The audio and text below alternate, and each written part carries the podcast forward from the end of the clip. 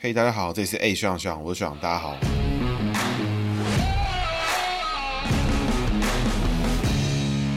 大家好，这是 A 学长学长，我学长大家好，希望又回来了。那今天呢，要讲的是郑运鹏哦。会讲到郑运鹏呢，其实是因为最近的论文门事件啊，导致林志坚从桃园市的市长候选人的角色呢退下来。那这个呢，基本上目前主导了这个政坛很大的一个风向啊。然后说真的呢，这个故事呢，我们等下会稍微讨论一下。不过这个论文门事件呢，目前的结果看起来呢，民进党陷入非常大的危机，而且就种种证据看起来，林志坚呢确实就是深陷这个抄袭的风波。我觉得基本上是蛮可惜，因为大家有听我之前节目就知道，其实我对林志坚的期待是蛮高的，因为毕竟在当年二零一四年能够当选，然后还连任四年，总共八年的任期，其实他表现的都还蛮不错的，可圈可点哈。那最后呢，就是其实大家有听的话，在那个潘孟安那一集的时候，我有提到，我觉得林志坚转去选桃园市长，其实是不太妙的，不太明智。当然，我没想到结局是这样了，真的是没想到。那目前看起来，结果论来说的话，他确实呢，就是有这个抄袭的风波存在。我不知道大家怎么看啦，不过我觉得就目前的情况来说，如果他能够拼个什么二审啊，什么学伦会二审啊，或是真上法院去告啊，相关的方式去证明自己的清白，哎，我觉得或许这也是民进党一个不错的选举的操作。比如说，他如果有办法能够在选举前呢，用通过其他的管道去救济他自己，然后证明林志坚自己呢就是清白的，他是被政治的口水泼泥巴、泼脏水啊这种方式攻击，他也愿意为民进党吞下这次的委屈哦，那我觉得这是全新的一个风向，但如果他没办法证明，哎，他后续也没什么主动的作为去证明自己的清白的话，基本上林志坚这个人就是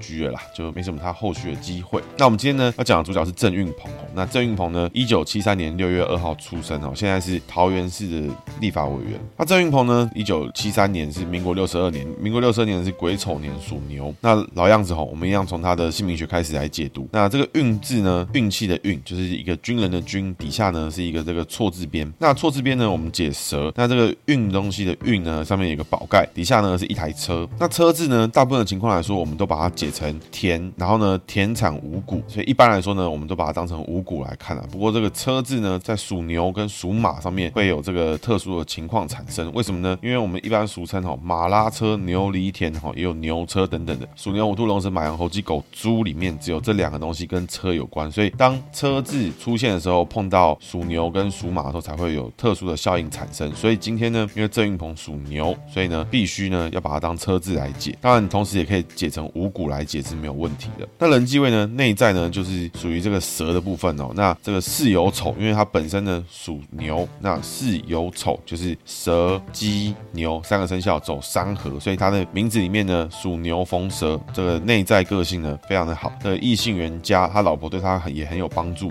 所以他的这个内在个性呢乐观。然后从五行上上来看的话，水克火走下克，内在个性呢强势哈，他个性呢其实也蛮强，但是不会强到说让别人觉得说这个人就是一个刺头，这个人就是一个很麻烦的角色，不会哦。郑云鹏的个性呢会让大家觉得，哎，这个人蛮有意思，跟他相处呢，我近距离靠近他，哎，也觉得他个性呢展现出一些那种蛮平易近人啊，让别人觉得这个人很不错的这种概念哈。那他老婆呢，肯定是他重要的贵人，也是他重要的精神支柱了，这个就不在话下。那看起来呢，跟他老婆有关的事情，好像就是因为郑云鹏会偷买那个钢弹模型哦，所以这个他老婆版面才会出现一下。目前好像只有看到这些地方有曝光。那外在呢，这个军人的军宝盖的牛呢，逢宝盖是好的，就是一个屋顶的意思，就牛棚哦，在牛棚上面热身的概念。所以这外在个性呢，郑云鹏他会把外在打理的还不错，外在的朋友也跟他相处的蛮好的。不过他男生朋友真的交心、真的知己的朋友可能没有很多哈，真的让他觉得有心里面有安全感的朋友，哎，其实没有那么多，就那一些而已。那这个车字呢，当逢牛用到的时候呢，就是属于一个牛拉车的一个格局。它本身呢吃五谷也是好的，拉车呢也是好的，因为牛是可以拉车的，不像马呢是不能够犁田的，但是马呢是可以拉车的，所以牛。拉车呢，一样是走好的格局哦，是没有问题的。所以简而言之呢，郑云鹏在人际位里面满分哈，真的是人际位是非常好的情况。所以他这个交友广阔啊，是不是真的很多朋友？其实我不确定。但是他的人际关系，他的人脉一路走来呢，对他来说肯定是大有帮助哦，非常非常的有帮助。他的身边的朋友啊、同学啊、同事啊，的曾经的这种各式各样的人际关系哈，堆叠成现在郑云鹏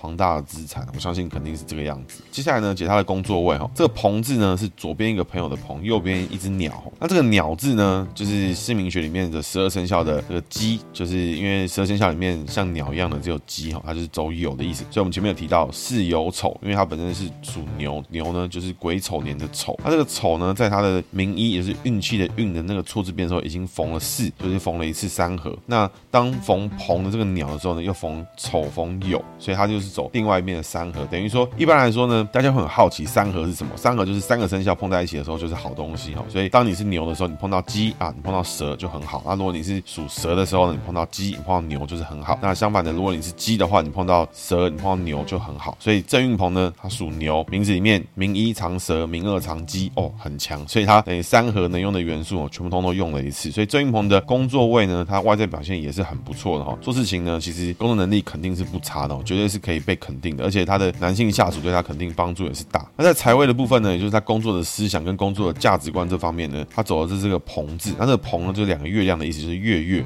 那这个月月呢，我们就把它解成这个漏的意思哦。因为一般来说，就是它是漏字边。因为十二生肖里面呢，特定的生肖碰到月亮的时候，要把它看成月亮来解。但是呢，在牛身上呢，就把它当成一般的那个肥肉的肉字边的来看。那众所周知哈，这个牛呢是不吃肉，所以呢，当牛吃肉的时候，我们走不得时，走上克的格局哦。所以它的工作能力呢，在工作位上面，就是它的价值观啊，他做事情一定是小心谨慎、细心哈，动作偏慢，属于被动反击心态哈，就是反击型的玩家，他出手一定会想得非常清楚，该怎么做，该怎么弄。所以确实啊，我觉得必须来讲的话，他作为民意代表肯定称职，但是他的个性啊，他的做事模式跟形式，是不是适合走向一个这种行政首长的话，我觉得还需要更多的压力来 push 他往这个方向去前进。不然，我觉得第一时间为什么民进党不是提名郑云鹏？我觉得这跟郑云鹏自己对自我的怀疑啊，跟自己的想法其实是有关系的，不一定呢，就是有人要力保林志坚，然后让林志坚有出路。我觉得倒也不一定是，反正有可能是郑云鹏这边想东想西啊，觉得哎，好像这个资格还不够啦，跟桃园还不够熟啦，什么什么的这这种事情，然后他自我怀疑、自我考虑之下，哎，才没有出来做这件事情。所以现在呢，郑云鹏做这件事情，我觉得哎，或许也是一个强迫他自己成长的方向。不过郑云鹏呢，毕竟还是一个这种上课格局的一个工作位哦，所以他会想得多，他会想得比较细节，想得比较繁琐，想要去做到更好。那现实情况呢，永远这种事情永远不会出现，所以要把自己做到更好呢，就是靠他身边的人去互相的去这个挑战，所以他必须要找到很适合的团队，去提出一些愿景啊、一些方向啊，才会找到他自己这个最适合的定位啦。所以我觉得以工作位来说的话，立法委员肯定不成问题，肯定没有问题。但作为行政首长的话，还需要更多的化学元素的变化，比如说他团队的组成啦，跟他合作的对象啦等等都会有关系。那整体来看的话呢，人机位满分哈，工作位想太多，所以这个人呢做事情偏慢。那人机位呢，如如果他今天不走政治这个圈圈的话，其实他朋友应该不会太多了，就是这种低调爽的格局。但是呢，做事情想得多细心呢，有好有坏，动作偏慢，优柔寡断。但是呢，如果你用好的方向去陈述的话，他就是一个做事情绝对是追求完美，绝对会做到最好，绝对会挑战自我，让自己呢想办法做得越好、越漂亮、越完美，然后去做到这个别人心中都是没话讲的这种格局。那我觉得郑云鹏的综合能力呢，相信是不成问题的啦，而且他贵人又多哈，尤其是男性、女性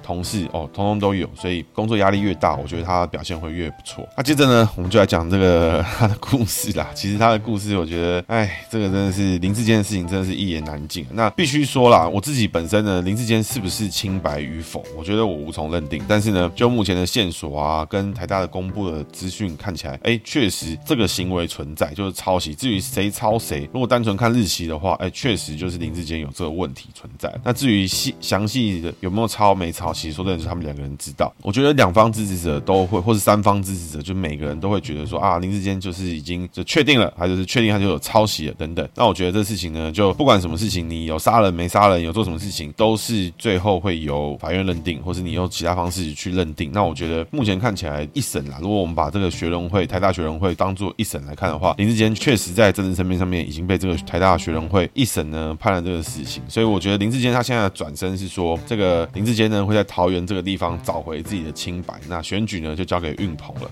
那我觉得这个说法其实也是不错，所以也鼓励呢林智坚陈述越多了。我觉得最好就是跟这个强尼戴普还有这个 Amber Heard 一样，就是有这个直播啊，现场呢就是发生什么事情呢？现场大家都在看，大家陈述自己的证据，然后列出来给这广大国民去认知。就算他真的抄袭，真的也怎么样？我觉得大家一翻两瞪眼嘛，也是你这个政治生命的最后一搏，我觉得也没差嘛，对不对？但是如果呢有个单位出来说他就是抄袭，那如果那又出来另一个单位说他不是抄袭，那不是永远都是罗生门嘛，永远就不会有结论，就跟强尼戴普到底有没有贬 Amber Heard 是一样的概念。所以如果有个方式，就是这个地方公开的这做这个审判，公开的做这彼此的攻防，我觉得就很合理嘛。我个人是非常倾向，就是他们继续的上诉，走司法途径也好，告也好，或什么任何方式，只要把证据呢摊给更多的人看，被更多的检视。因为这个东西，比如说你在论文门之间是讨论的是你到底存不存在抄袭这个动作嘛？那我自己是觉得林志坚是怎么讲？我觉得他偏衰啦。怎么说？因为就是那那个于正煌跟林志坚两个人，他们写的论文主题呢，内容的正确与否或优质与否，我这边无从判断。但是他们两个内容主题都是在写讨论林志坚二零一四年在新竹市的参选，以这个主题作为论文的撰写内容。那结果选赢的人就是被说他抄袭别人的论文，觉得这个事情真的是我听过，就是蛮智障的事情。就是我今天我做了一件丰功伟业，然后我要把这件事情发表出来之后，就旁边有个人哎，比我早一步先把我的传记先写好了，然后我也发表我的传记，然后就有人说哎，他抄我的传记，因为字一样。那当然，这如果认定是从文字的呈现是一模一样的时候，那我觉得这真的是不好说，真的确实有这个问题啊。所以我觉得我更推崇的就是有更多公开的方式，更多这个让林志坚出来上火线去辩论啊与否，亲自呢来证明自己的清白。那现在呢，林志坚的动作也跟选举去做脱钩了，所以我觉得也是好的啊，也没有不好。所以就鼓励呢，就是志坚呢找回自己的清白。如果真的是清白话，那当然不是清白的话，就这个 为了选举呢，可能要麻烦低调一点。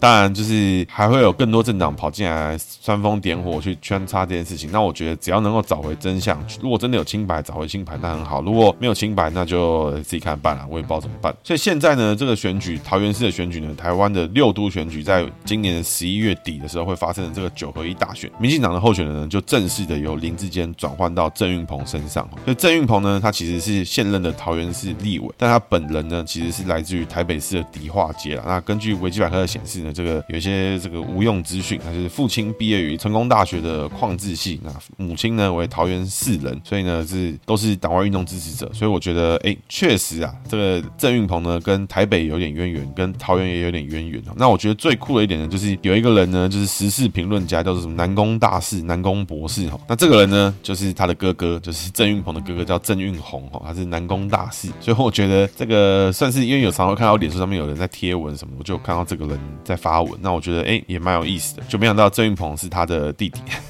蛮有趣的。那其实郑运鹏呢，他其实还蛮早就开始投入政治哈，因为他本身呢是毕业于台大土木系，所以郑运鹏呢也是台大，不过他就是学士，所以没有硕士论文的问题。所以这下他妈好啦，所以他大学期间呢就开始投入政治，大三的时候呢参与了台北市长选举，替民进党的陈水扁助选，所以大概是一九九四年的选举。那曾经呢参与这个都市计划白皮书的撰写。那他退伍之后呢，去了沈富雄的。办公室当助理，那在谢长廷选高雄市长的时候担任助理。谢长廷选到选到高雄市长之后呢，哎，这个郑运鹏在高雄市政府公务局任职。那两千年呢，这个谢长廷担任民主民进党党主席的时候呢，哎，他就回到民进党中央党部做文宣部的主任。所以看起来啦，我是不确定，但是感觉郑运鹏早期呢，哎，是跟这个谢系是走在一起的啦，应该就是谢系的成员。因为仔细看是没有啦，但是因为这个最近有一个攻击，就是马文玉。马文玉是谁呢？马文玉是这个。高嘉瑜的前男友，也就是说，当时跳出来帮高嘉瑜去告林炳书啊，然后去放话做舆论操作的这个大哥哈，这是高嘉瑜办公室的主任。这个呛虾点是什么呢？是因为马文玉呢，最近呢，大概就是几天前吧，曾经在郑运鹏的文章底下留言呛虾说，当初呢，谢长廷不支持郑运鹏选立委，因为支持同区其他的谢系老将，那郑运鹏就立刻判出谢系。而且零八年的时候，郑运鹏还公开呛谢。那另外呢，为了能够找到位置呢，判谢之后。立刻加入绿友，绿友是绿色友谊连线，再来加到苏系，后来加到新系，然后台北市呢往桃园去选立委，这逐政治利益而居。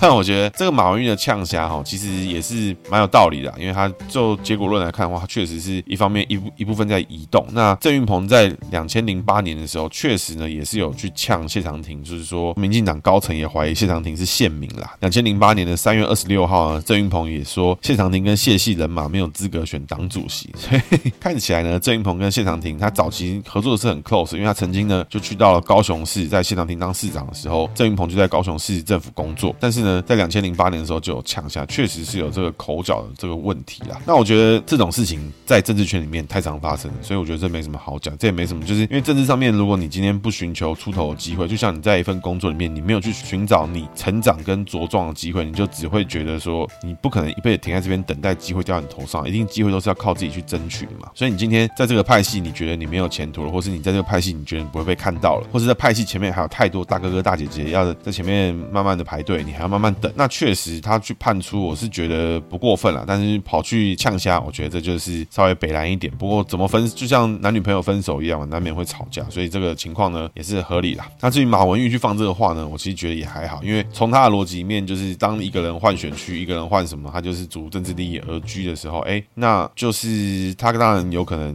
像马文玉，他可能一直都在高嘉瑜办公室，就有有很多原因嘛，所以也没有不对啦，就大家的出发点跟工作对职场的想象是不一样的，所以我觉得这种这种呛虾就是不同价值观的冲撞啦。那谁对谁错呢？我觉得每个时每个时间点都有人有对有错嘛，有人势利眼一点，那但是现实世界里面，大家出社会都知道，你现实一点的人就是会活得比较长久，他职场生涯就是比较顺遂嘛，所以没有真的好，真的坏啦，只是说要不要去呛虾。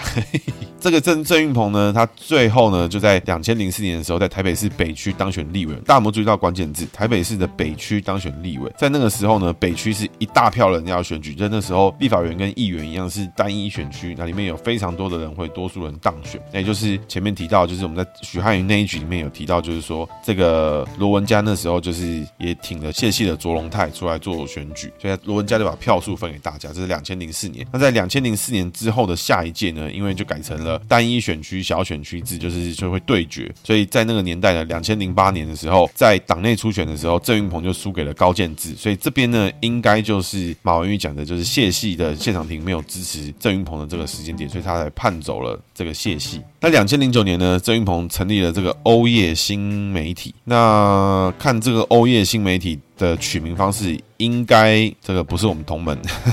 不是我们同门取的，所以不知道怎么处理。但是呢，在二零一二年呢，在维基百科上面记载，就是说，因为郑云鹏本人呢经商失败，所以他重回政坛，担任了民进党的网络部主任。那二零一三年呢，担任了民进党组织部主任。二零一四年呢，担任了民进党文宣部主任。所以，如果长期收听我的朋友就会知道一件事情：郑云鹏这个人其实他应该工作能力是非常强。然后呢，同时他也是被重点培养的人选之一。哈，为什么呢？因为一般的人来讲，他不会有。机会去让你担任到组织部，然后再跨到文宣部，然后曾经也当过网络部，而且他从二零一二年开始做这件事情，二零一三年做了组织部，二零一四年做了文宣部，所以他其实都不断的在这个组织跟文宣还有中央党部里面打转。某种程度上面，他其实已经把中央党部最重要的几个职务都已经尝试过了一遍，党职的部分啊。那之后呢，如果他有拿到行政权的话，其实他在政治历练上面，在民进党这一辈里面就已经是非常的完整了，因为他之前就已经有立委的经验，党职经验也够。如果再补上行政职，他其实就跨度非常的高，他的可塑性非常的非常的多。那在二零一五年呢，那维基百科上面记载哈，原本呢郑运鹏希望参选第一选区，就是北投天母区跟内湖南港区的艰困选区，但是后来呢受民进党征召参选了桃园市第一选区。二零一六年的选举的时候呢，他就当选了，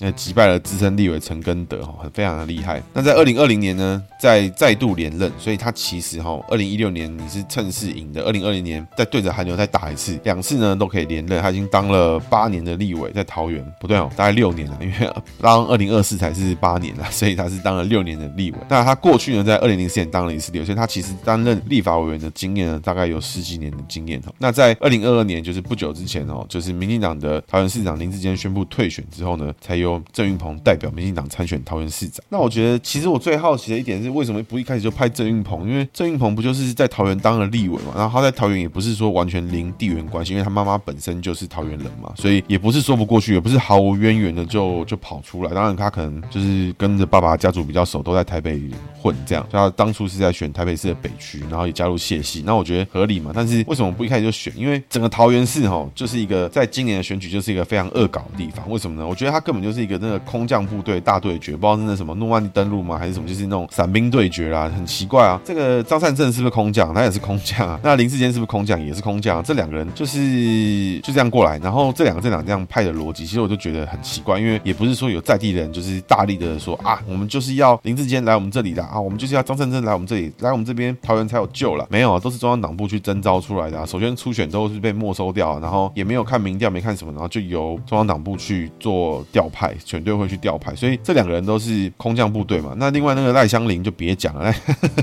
民政党的那个什么赖香林，那都是大伞兵跟小伞兵的差别啊，大家都空降部队，不要讲那么多了。所以现在换成郑运鹏呢，我觉得这个风向跟在桃园桃园在地的人哈做法会不一样，因为你在讲论文的事情，那就是林志坚嘛。那当然蔡英文的指令是说，大家希望全党的同志们相信林志坚的清白，那我觉得这没有错。然后有清白不清白是林志坚自己的问题嘛，他自己是不是有没有查他自己最最清楚？那我们相信同志，同志骗了我们，那是同志的问题嘛，对不对？但是我们第一个定调是我们党一定相信我们的同志是清白的，我们不会第一时间去说不白痴哦，白痴你不要骗，不要骗人啦，你不要再骗。如果自己人都不挺自己人的话，你怎么叫一个党啊？所以我觉得蔡英文的指令也不是说真的有错，因为他就是要同志之间团结，不要花时间在彼此先斗争彼此。但是如果当今天议题扯到变成说民进党要去跟台大做对抗的时候，那就很明显是不智的嘛。所以今天要相信的是林志坚有清白，那你有没有没有清白他自己知道嘛，那就不要管他。所以林志坚的事情他自己去处理，那选举呢就郑云鹏来处理。那我觉得这样比较合理嘛，因为变成桃园在地的立委，他至少当了一届以上嘛，那已经有了六年的在地经历，我觉得至少比张善政跟赖祥林都还要在地嘛，我觉得是没话讲。所以给郑云鹏来选，我觉得一开始不是就。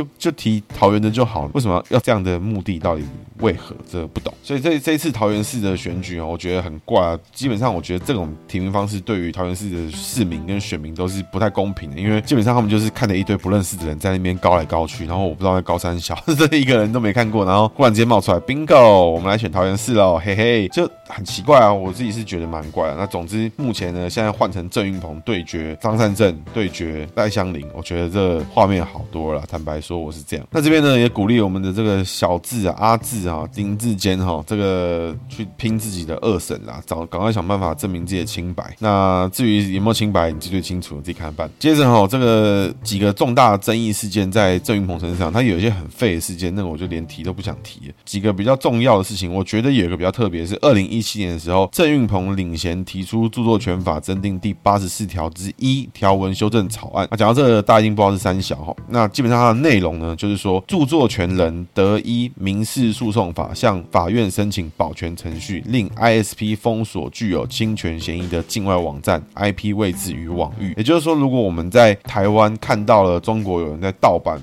某种这个内容网站，比如说他可能偷了偷了某一些资讯，或偷了一些那种这个影片去播，那就盗版的电影，然后盗版的什么连续剧之类的，然后在中国的网页用串流串出来，那这时候我们台湾的著作权人呢，就可以依民事诉讼法去向法院提告，然后令 ISP，ISP 呢就是网络服务的提供者，就像中华电信啦、台湾大哥大等等，就是这种提供网络服务的人去封锁这些有侵权嫌疑的境外网站。那基本上呢，这个草案就引发了网友对这个条文里面其实它隐含了可以侵犯言论自由的质疑。也就是说，如果当一些网页在境外，那就被认定成说啊这个侵权了，那就被封锁，就等于我们就看不到这东西。所以你极端一点解释的话，确实这条法令已给了。这个政府法院有了建筑网络长城的这种可能性，跟这个这种这种机会了，就是说他可以说啊，他侵权，然后叭就把一个网页挡住，然后大家看不到。比如说有人以后在国外发表了对台湾政府不利的言论，那就有人说啊，对不起，他侵权，呗，他的 IP 就会变掉，就我们台湾人就看不到这个网页的内容。所以当时就有人提出联署，然后他们包含一些网络红人，还有一个王景宏 Tony Q，现在 Tony Q 在时代力量三重做选举，那这些人提出了联署，就是说要反对这个提案，因为他。认为说这个提案，这个著作权法的提案呢，是有可能造成台湾网络的白色恐怖再起。那这个东西呢，一旦 ISP 提供了这种可以封锁 IP 跟网址的法源依据的时候，就有可能就以保护制裁的之名哈，然后一直一直的去这个封锁我们台湾的网络自由。那这个就引起了很大的这个回响了。那是最后呢，这个郑运鹏就在隔天呢，就把这个在脸书承诺就会撤案，把这件事情取消掉。所以这件事情是一个蛮大的风波了。那我觉得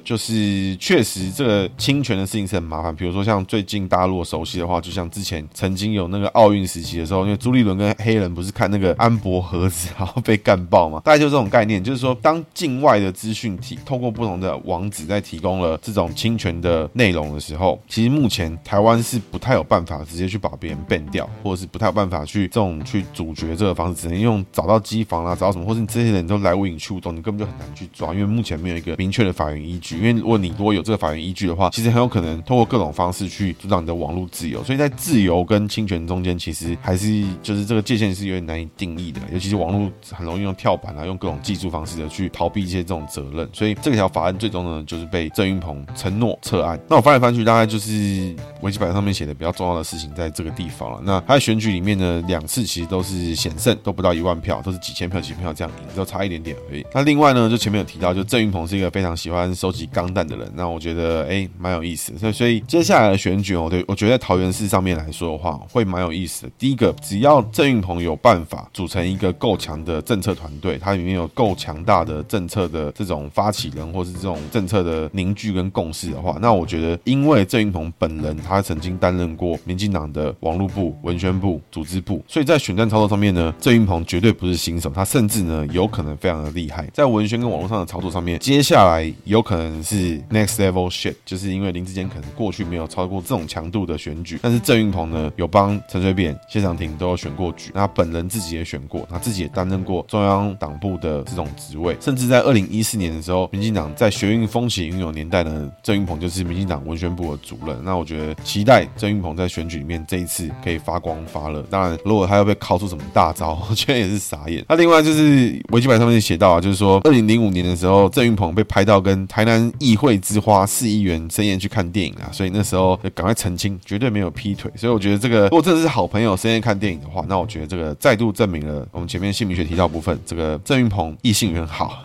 那他最终呢，怎么怎么善后的啊？自己想办法。那整体来看的话，我觉得郑运鹏这个人哦，相处起来应该蛮不错。然后选举呢，今年开始靠靠这种大招哈。那不知道为什么这个论文门这件事情哦会这么早打？因为必须坦白讲，我最开始在听论文这个事件的时候，完全不不当一回事在看。因为呢，这种招式这么早放，就是小招啦。我觉得就是小招，大家就是那种小的招式在那边互相的套一套，然后尝试一下对方的强度，后面还有更大的招要出来。就是他居然在民进党还有机会换初选人员的时候，就靠了这个大招。因为如果这个招式打下去，然后在民进党已经正式提名林志坚，然后抽完号码牌已经在中选会登记了之后，那真的是直接就是狙掉啊，就是民进党整个北部都不用选。但没想到就是这个一切的发发生在换人换监这个事情，居然都发生在抽号码牌啊，跟这个正式进到选务阶段里面都还没到就已经就结束了，就换郑云鹏正式上线。所以我觉得我一开始从来都不觉得这个论文这个事情是很重要的，没想到真的哎发生了一个大事，然后哎这个事情就就就换人就就就结束。当然，民进党的风向跟声量一定肯定重伤了，我觉得这个毫不怀疑。那确实处理上面，我觉得民进党也处理的蛮白痴的，我真的是不知道干嘛。然后一直有人讲，一些妈一堆废话，真的是很北烂。那这次的选举呢，才正要开始哦。那所以如果呢你是之前都没听过我节目的朋友，我在之前的节目呢，其实就已经有预测过了台北市长的选举状况跟状态。不得不说，那时候我用流年呢来对比黄珊珊、蒋万安、陈时中三个人呢在选举的表现，跟今年一整年流年哈，目前看起来。哎，初期的还算还蛮准的，好像这个造口业的部分啦，或是一些这种虎落平阳被犬欺的状况，哎，好像蛮精准，所以欢迎大家回去听。那当然，我们节目越来越近了，我们就会找到更多参与选举的人啊，整个政治的参与啊，选举的状态啊，然后更前线的消息呢，我们会开始慢慢找到更多的人进来一起跟我们做节目。所以希望大家继续收听我们的节目，跟更多人分享我们节目。接下来是姓名学小技巧哦，今天要讲的是属牛逢车哈啊，这个属牛逢车就是牛拉车哈，就牛车的概念。那这个牛车呢，就拉着拉着，其实就对他来说是好的哈，因为我其实有上网查，我们这一派来讲就是牛可以拉车，然后就是 OK 啦，就是没有给他太好的评价。但是网络上有其他的姓名学老师是说，一般来说是马在拉车，所以牛拉车呢，等于它是一个升格的行为。但我个人是觉得，就是牛拉车也不会觉得自己比较厉害，因为牛拉车嘛，Lamborghini 嘛，这个马拉车嘛，Ferrari 嘛，对，所以我觉得我是觉得。差不多啦，就没有特别厉害，也没有特别怎么样。所以，但是呢，牛吃五谷就确实是好的，这没有问题。所以，当你就是属牛的朋友，你的名字里面有车或有田，哎，很不错，恭喜你这个部位是过关。如果在名医的时候跟郑运鹏一样，名字里面第一个字运鹏的运字有出现车或田的时候，哎，很好，恭喜你，你的朋友对你肯定有帮助。但是呢，你也要记得一件事情，朋友呢有很多种，你如果一直觉得这个人对你没帮助，他就不是你的朋友，那我觉得这也不太健康。所以多多交往，但是呢，这个人觉得不对，你的交友雷达有响，那我觉得你就离那个人远一点。但是呢，你也不要太排斥去接触很多可能性，因为如果你是一个会在交友过程中获得能量、获得这个回馈的人的时候，那你不是应该更更多人交朋友，你才有更有机会去得到这个回馈嘛？那如果你身边呢有一属牛朋友，名字里面有车或者是有田，哎，他在你旁边，每天呢都跟着你混，往好处想的，你就是他那个挚友；往坏坏处想的，你就是那片田专门产五谷给这只牛在吃，或者你你是这台车专门给他拉。那我觉得这个，如果你跟他相处愉快的话，那我觉得倒也不是问题。但如果你觉得你常常被他利用、被他凹的话啊，那你要表明一下你的态度，就是说啊，这有些事情呢刚好就可以了，不要那么过头啦。我们大家讲清楚，不然朋友好尴尬，对不对？所以以上呢就给大家建议，今天节目到这边，谢谢大家，拜拜。